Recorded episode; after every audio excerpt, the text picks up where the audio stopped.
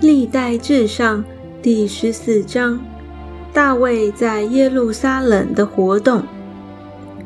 泰尔王希兰将香柏木运到大卫那里，又差遣使者和石匠、木匠给大卫建造宫殿。大卫就知道耶和华坚立他做以色列王，又为自己的民以色列使他的国兴旺。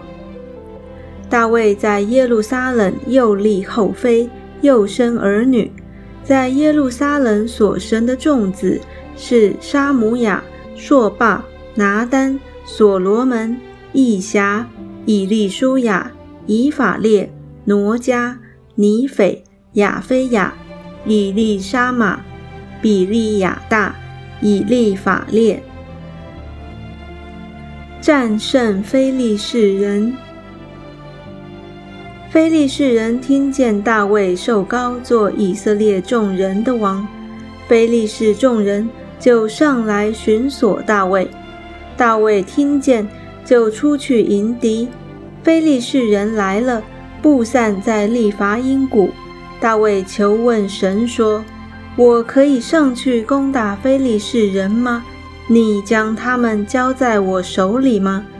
耶和华说：“你可以上去。”我必将他们交在你手里。非利士人来到巴利皮拉辛，大卫在那里杀败他们。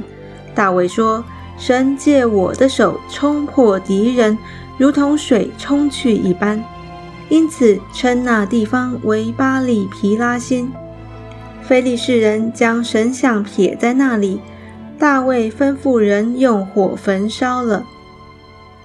非利士人又布散在利伐因谷，大卫又求问神，神说：“不要一直的上去，要转到他们后头，从桑林对面攻打他们。